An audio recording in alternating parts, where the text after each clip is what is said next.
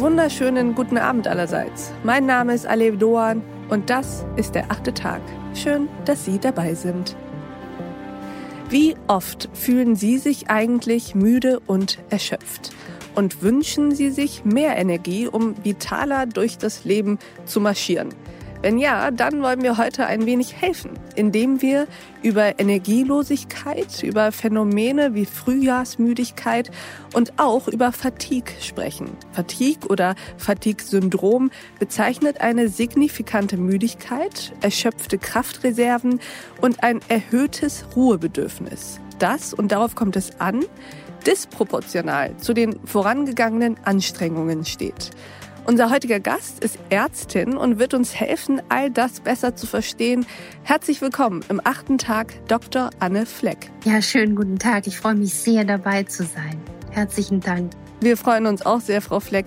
Würden Sie sich uns mal vorstellen? Ja, ich bin Anne Fleck. Ich bin Fachärztin für Innere Medizin und Rheumatologie und ich arbeite schon lange im Arztberuf und begeistere mich für eine neue Vorsorgemedizin, die eben den Menschen als Individuum, als Ganzes betrachtet und ihn vor allen Dingen gesund erhält. Insofern ist auch die moderne Präventiv- und Ernährungsmedizin und die Ursachenforschung ein ganz wichtiger Baustein meiner Methode. Und ich wollte nie ausschließlich nur Symptome glattbügeln, sondern wirklich zu den Ursachen vorstoßen. Gemeinsam mit Ihnen wollen auch wir heute zu den Ursachen vorstoßen, es zumindest versuchen. Und Frau Fleck, Sie wollen ja mit uns auch erstmal Müdigkeit neu denken und uns einen gesunden Weg aus dem Müdigkeitslabyrinth skizzieren. Wie genau geht das denn?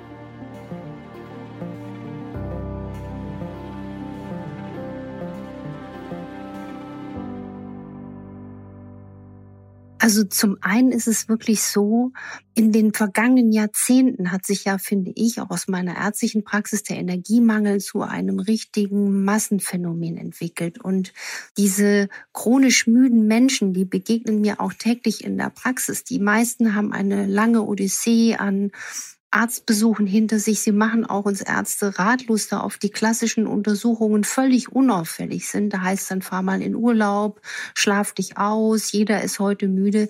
Aber leider, obwohl alles in Ordnung scheint, ist nicht immer alles in Ordnung. Und deswegen habe ich mich da in dieses Thema so intensiv auch hineingearbeitet, einfach weil ich es als meine Pflicht sehe, dass die moderne Medizin, was meine Vision ist, sich einfach wie ein Detektiv darum kümmert, auch wirklich versteckte Ursachen zu erkennen. Denn auch Müdigkeit ist immer ein Hilferuf des Körpers, der anzeigt, es ist doch nicht alles in Ordnung. Über die letzten Jahre habe ich daraus auch eine eigene Methode entwickelt, die sehr erfolgreich ist, die ich auch meinen Büchern und auch im TV zeigen kann. Das ist also eine Kombination aus bewährten Ansätzen der ganz klassischen Medizin, aber in dieser Kombination mit Vorsorge, Ernährung und Naturheilverfahren und die wirklich auch jetzt, wenn wir nochmal zum Energiethema kommen, liebevoll Steinchen für Steinchen umdreht. Denn die chronisch Müden, die fühlen sich so oft nicht ernst genommen. Die fühlen sich stigmatisiert mhm. als eingebildete Kranke, als Dr. Google Kranke. Und sie sind frustriert und das auch zu Recht, denn der Verlust mhm. von Energie, der ist auch immer ein liebevoll versteckter Hilferuf des Körpers, wie alle Symptome, die er uns schickt.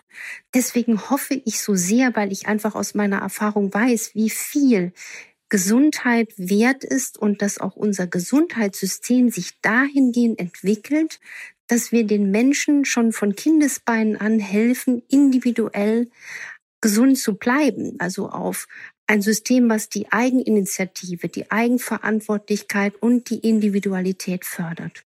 Und das treibt mich um, wie Sie merken, ja. Ja, zu Recht. Ich finde das einen sehr schönen Ansatz, zu sagen, wir als Angestellte des Gesundheitssystems wollen in erster Linie, dass die Menschen gesund bleiben und gar nicht erst krank werden und nicht nur, nachdem sie krank geworden sind, an den Symptomen etwas verbessern. Frau Fleck, kommen wir mal konkret auf die Müdigkeit. Mhm. Woran erkenne ich denn, ob meine Müdigkeit normal ist, in Anführungsstrichen, oder ein Symptom einer Erkrankung?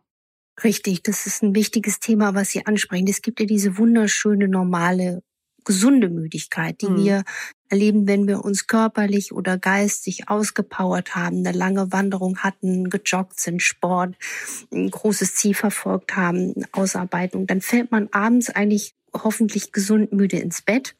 Pathologisch ist es, wenn man morgens aufsteht und sich bereits dann, obwohl man ausreichend Stunden vielleicht sogar geschlafen hat, sich müde und gerädert fühlt mhm. und auch wirklich zum Beispiel über den Tagesverlauf immer wieder starke Müdigkeit hat und dieses Gefühl auch wenig unterbrochen ist durch eine normale Energie. Mhm. Und das haben leider sehr, sehr viele Menschen. Es gibt sogar eine Art der Müdigkeit, die ist zum Beispiel durch chronischen Stress begründbar. Und bei den Patienten erlebe ich klassischerweise folgenden Verlauf in der Praxis, wenn sie das schildern. Sie sind also morgens sehr, sehr müde, mhm. brauchen viel Kaffee, um wach zu werden, essen gerne süß, haben auch einen Heißhunger auf süß, weil das sie so ein bisschen wieder hochputscht. Und nachmittags, am frühen, späten Nachmittag sind sie sehr, sehr, sehr müde, fast komatös. Und gegen Abend werden sie wieder etwas wacher. Und das ist zum Beispiel allein aufgrund dieser einfachen Anamnese, also Fragen der Symptome und Beschwerden, ein klassischer Hinweis darauf, dass man eine gestresste Nebenniere hat. Und diese Menschen zum Beispiel, die profitieren enorm davon, wenn man erstmal wieder einen gesunden Rhythmus in das Leben bringt. Das wären zum Beispiel auch Menschen, für die zu langes Fasten kontraproduktiv wäre, weil die Nebenniere regelmäßige Mahlzeiten braucht. Und deswegen ist mir auch in meiner Arbeit so wichtig, dass wir immer wieder darauf hinweisen, wie wichtig die Individualität ist. Für jedermann kann man nicht pauschal eine einzige Wahrheit ausrufen, denn jeder ist ein einzelnes Wunderwerk. Also ich glaube zu verstehen, dass der Unterschied zwischen normaler Müdigkeit und äh, einem Symptom einer Erkrankung ist, Normal müde ist man immer dann, wenn es einen Grund gibt. Richtig. Wenn man viel gemacht hat, wenn man viel Energie für irgendetwas aufwenden musste. Krankhaft in Anführungsstrichen oder pathologisch wird es dann, wenn die Müdigkeit eigentlich keinen wirklichen Grund hat. Aber bei diesem Beispiel, das Sie jetzt genannt haben, da muss ich ja nicht Medizinerin sein, um zu wissen, wenn diese Person, die chronisch gestresst ist, ja tagsüber Süßigkeiten und so weiter isst, dass dann der Blutzuckerspiegel hochschießt und dann die Müdigkeit kommt kommt, mhm. das ist ja eigentlich dann nicht pathologisch, sondern sehr normal, oder? Der Fakt ist der, dass man natürlich das kennt von einzelnen stressigen Tagen. Das Problem wird aber, wenn sich diese chronische Stressphase auf Wochen, Monate und Jahre dehnt. Mhm.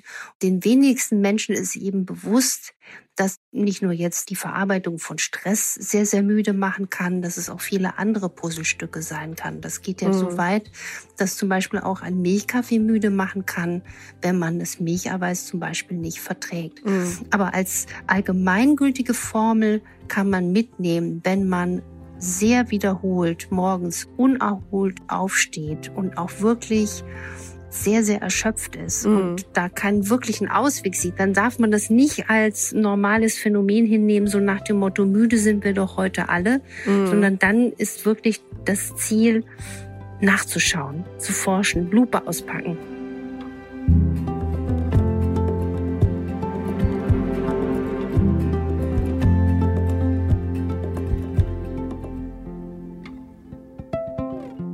Frau Flex, Sie sind ja auch Ernährungsmedizinerin. Mhm. Nun könnte ich Sie ja fragen, was man essen oder lieber nicht essen sollte, um fit durch den Tag zu kommen. Hatten wir eben auch schon ganz kurz.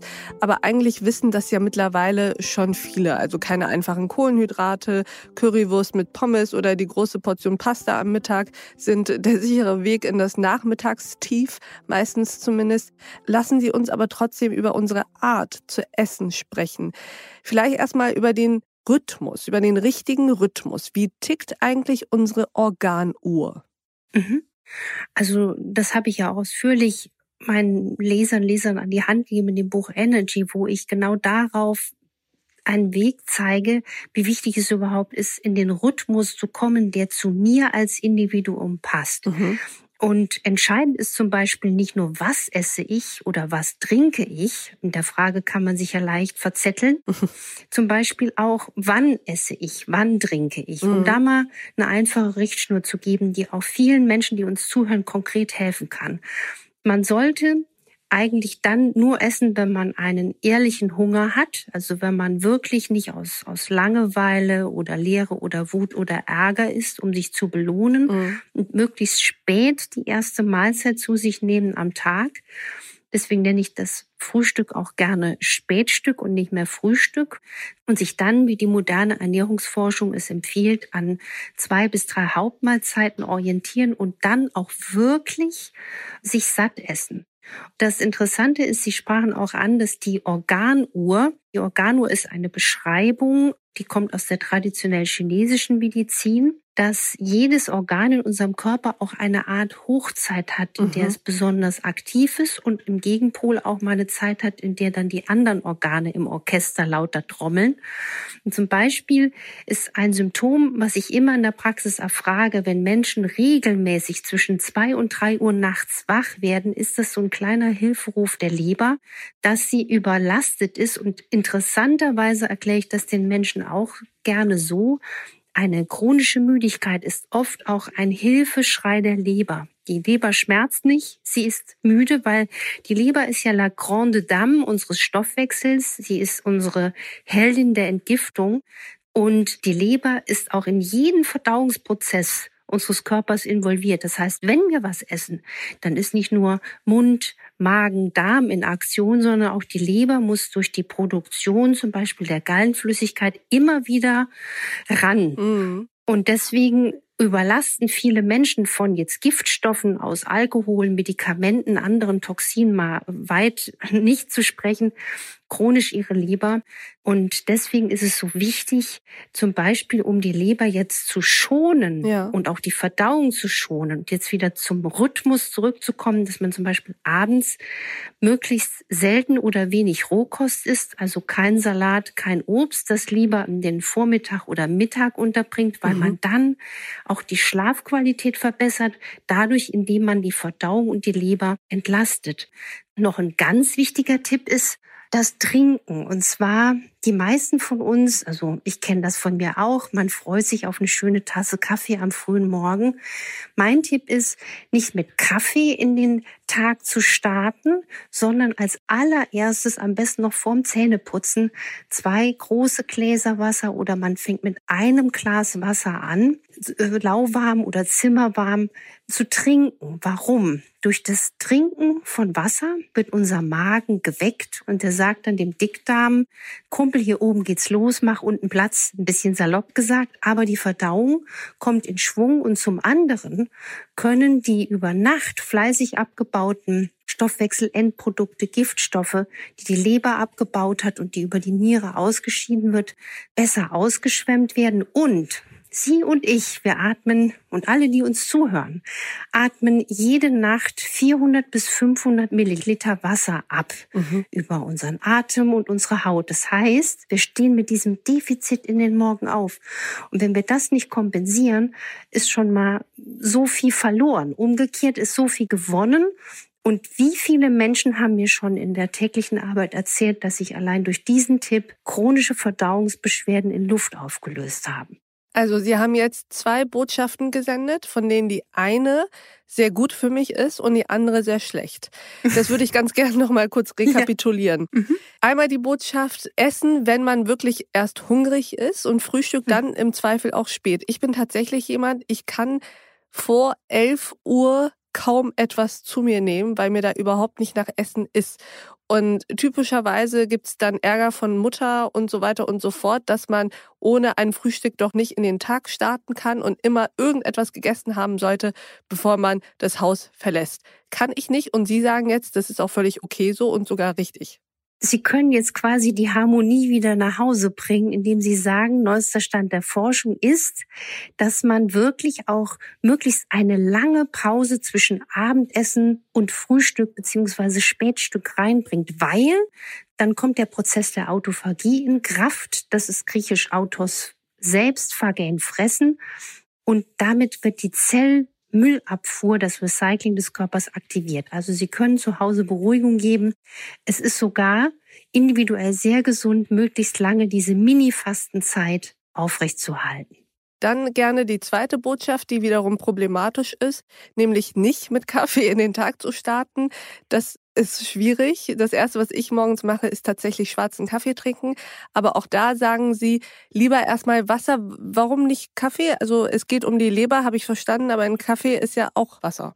Sie können ja danach auch gerne Ihren Kaffee trinken, nur Kaffee ist ja auch nach neuestem Stand kein Flüssigkeitsräuber. Das Problem ist, Kaffee ist ein zweischneidiges Schwert, hat mhm. forschungsmäßig viele positive Eigenschaften und dann gibt's aber auch Menschen, die Schwierigkeiten haben, das Koffein abzubauen. Und deswegen wäre meine Empfehlung immer, mit Wasser zu starten, das spricht ja nichts dagegen danach, den Kaffee nachzuladen. Und wenn Sie ihn schwarz trinken, also ohne Milch oder Milchersatz, mhm. ist der Kaffee eben, weil er keinen Blutzuckerreiz setzt, auch keine Mahlzeit in dem Sinne, weil das ist vielen Menschen auch gar nicht bewusst, dass ein Milchkaffee eine Mahlzeit ist. Und was auch kurios ist, dass das Milcheiweiß, jetzt ich rede jetzt nicht von Milchzucker, das Casein. Also nicht Laktose? Auch, ähm, Genau, Laktose ist Milchzucker, Casein ist Milcheiweiß, das haben wir in Kuh, Schaf, Ziegenmilch.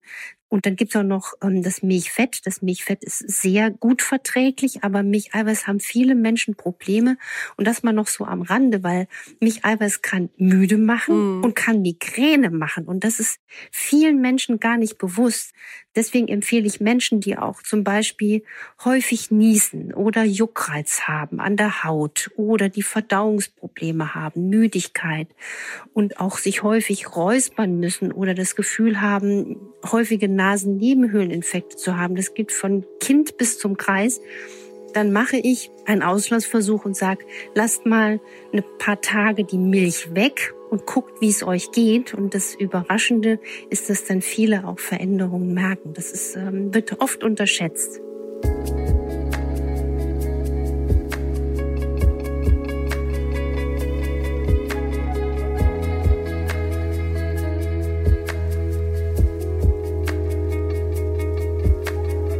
Ich würde ganz gern mit Ihnen vor dem Hintergrund der Corona-Pandemie nochmal über etwas Aktuelles sprechen, das mhm. gar nicht so aktuell ist, aber jetzt gerade wieder passt. Es mehren sich ja die Indizien, dass Fatigue, also diese extreme Müdigkeit, eine der am längsten anhaltenden Spätfolgen einer Corona-Infektion ist. Ich habe auch einen Freund gefragt, der selbst infiziert war und mittlerweile Gott sei Dank wieder gesund ist. Auch er sagte, es ist eigentlich alles wie vorher, nur die Erschöpfung ist geblieben. Mhm. Was sagen Sie dazu? Das ist klassisch. Also man hat, und das gilt jetzt nicht nur für das Coronavirus, in der Regel nach schweren viralen Infekten das postvirale Fatigue-Syndrom. Und mhm. das braucht schon einige Wochen bis Monaten, bis man wieder auf alte Energielevel zurückkommt.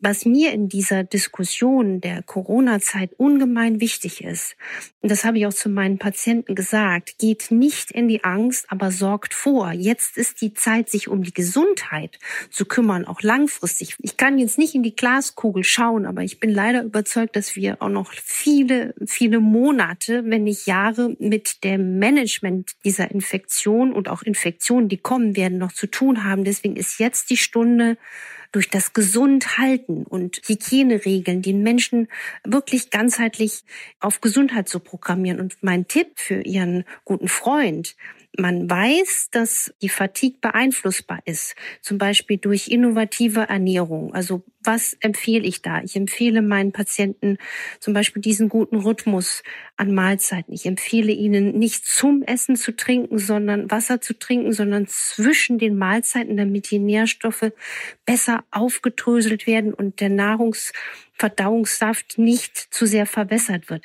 Man kann durch innovative Nahrungsergänzung und Darmaufbau die Regeneration fördern und gleichzeitig auch Corona-Infektionen vorbeugen beziehungsweise abmildern. Es ist ja sehr infektiös, mhm. aber da wäre zum Beispiel ein Tipp hochdosiertes Vitamin C, was nachweislich auch das Energielevel hebt oder Coenzym Q10. Jeder Mensch ab dem 40. Lebensjahr hat physiologisch einen Mangel an diesem Schlüsselenzym im Körper und das mhm. brauchen unsere kleinsten Mitochondrien im Körper, um Energie zu produzieren.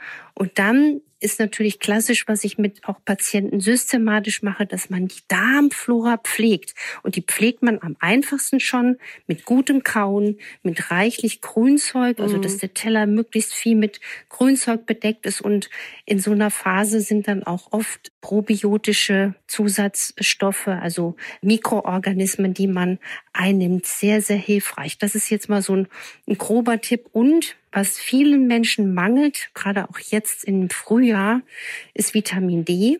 Und es ist leider so traurig, dass noch so viele Menschen nicht wissen, dass zum Beispiel zwischen Ende September bis Anfang April bekommen wir nicht Vitamin D über die Sonne. Mhm. Das heißt, wir könnten nackig die Skipiste runterfahren, wir bekämen kein Vitamin D. Das heißt, obwohl die Sonne auf mich scheint, ja. bekomme ich sie nicht im Winter? Richtig. Können Sie das kurz erklären? Ja, das liegt an den an, an unseren Breitengraden. Mhm. Und also an der Entfernung zur Sonne wahrscheinlich. Richtig, mhm. richtig. Die UV-Strahlung ist das Licht ist zwar da, aber wir kommen nicht an die Vitamin D-Produktion aus dem Sonnenlicht ausreichend und deswegen ist es so wichtig, dass Kinder und Erwachsene, aber auch ältere Menschen in diesen Monaten mit Vitamin D versorgt sind, weil das Vitamin D ist der beste Immunschutz. Und wir haben ja gerade bei Corona, habe ich viele, viele Studien recherchiert, auch für mein Buch, dass gerade der niedrige Vitamin D-Spiegel und niedrige Vitamin C-Spiegel im Blut mhm. für schwere Verläufe verantwortlich ist.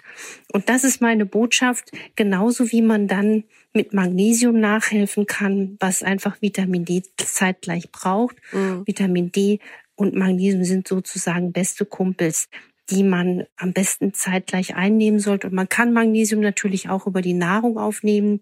Mineralwasser hilft aber und auch bestimmte Obstsorten oder Cashewkerne. Aber aus meiner Erfahrung haben dann mal im Labor die Dinge misst. Und das mache ich eben. Die meisten von uns eklatanten Mangel. Genauso wie an Omega-3-Fettsäuren. Das wäre jetzt fast noch mal ein extra hm. Sendepunkt. Ich wollte gerade sagen, Frau Fleck, am besten machen wir einen wöchentlichen Podcast zur ärztlichen Sprechstunde bei Dr. Anne Fleck und dann können wir all diese Dinge jede Woche einmal durchgehen. Deutschland muss gesund werden, ja. Aber das sind, das sind einfach diese, diese Dinge, die ich sehe und wo ich einfach weiß, dass es bewährte funktionelle Medizin ist, dass man wirklich seinen Körper stärken kann und auch sollte. Und die meisten Menschen unterschätzen noch diese, diese Möglichkeit der Hilfe zur Selbsthilfe. Abschließende Frage, Frau Fleck, weil es gerade in unsere Zeit passt. Was steckt eigentlich hinter dem Phänomen Frühjahrsmüdigkeit?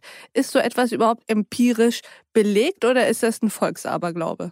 Nein, die Frühjahrsmüdigkeit ist ein, ein glaubhaftes Phänomen. Der Mensch ist ähnlich wie auch Tiere. Ne? Wir haben auch unsere Rhythmen und wir sind einfach vom Winter auch oft ausgezehrt. Und die Frühjahrsmüdigkeit, um nochmal auch auf die Mikronährstoffe zu kommen, wird deutlich abgemildert, wenn man im Winter bereits auf eine gute Vitamin D-Versorgung achtet. Und man kann dem natürlich auch vorbeugen durch die klassischen Empfehlungen, möglichst viel Bewegung an der frischen Luft mhm. oder Dr. Wald mit ins Boot holen wegen der immunstärkenden Wirkung. Aber da lässt sich zum Beispiel auch mit diesen einfachen Tipps schon viel erreichen. Ich fasse zusammen, Frau Dr. Anne Fleck sagt uns, Vitamin D, Vitamin C und Magnesium und Omega-3 haben wir alle potenziell eher Schwächen und Mangel. Mhm. Das dürfen wir uns ruhig zusätzlich ja zu uns nehmen. Dann Bewegung ist klar, morgens gerne mit einem Glas Wasser in den Tag starten. Nicht das Gefühl haben, man muss frühstücken, nur weil wir uns das als Zivilisation irgendwie angewöhnt haben. Um acht Uhr muss es was zu essen geben. Und habe ich noch irgendwas vergessen? Das waren die wichtigsten Dinge, oder? Das waren die wichtigsten Dinge. Und wenn man natürlich jetzt ähm, bei Omega-3-Fettsäuren, die sind ja die, die, die Bausteine unserer Zellmembran, des kleinsten Puzzlestücks unseres Körpers. Da muss man als Verbraucher ganz streng auf Qualität achten, dass zum Beispiel solche Öle wie Algenöle, also so Leinöl mit Zusätzen aus DHA, EPA, das da auf dem Etikett draufsteht, dass die unter Lichthitze Sauerstoff gepresst werden oder Omega Safe, weil sonst sind die Fette ranzig. Und ich sage ja immer gerne in der Praxis, wir werden nicht alt, sondern ranzig. Und je mehr Oxidation wir im Körper haben, umso mehr Entzündungspotenzial haben wir. Und das Entzündungsphänomen im Körper ist auch ein Riesenmüdemacher. Gut, wir wollen nicht ranzig werden oder auch keine ranzigen Öle zu uns nehmen. Danke nochmal für diesen Tipp. Frau Anne Fleck, ich äh, hätte mich gefreut, ich könnte noch Stunden mit Ihnen weiterreden, aber ich glaube, wir haben hier wichtige Impulse gesetzt, was unsere Hilfe zur Selbsthilfe angeht. Vielen lieben Dank, dass Sie bei uns im achten Tag waren. Ja, war mir eine große Freude. Vielleicht gibt's dann den neunten Tag irgendwann. Gesundheit. ja. Das wäre schön. Wir überlegen uns das mal. Und ich danke auch Ihnen, liebe Hörerinnen und Hörer, fürs Mithören und Mitdenken. Und ich freue mich, wenn Sie auch hier ein paar Impulse mitgenommen haben. Und ich freue mich auch, wenn wir uns im nächsten achten Tag wieder begegnen. Bis dahin, auf sehr, sehr bald. Ihre Alef Doan.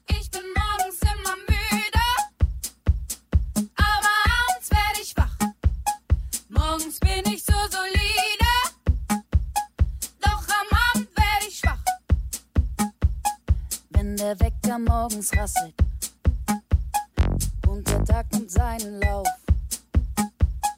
ist die Stimmung mir vermasselt, denn ich steh so ungern auf. Doch wenn tausend Lichter glühen, bin ich jede Nacht ganz groß.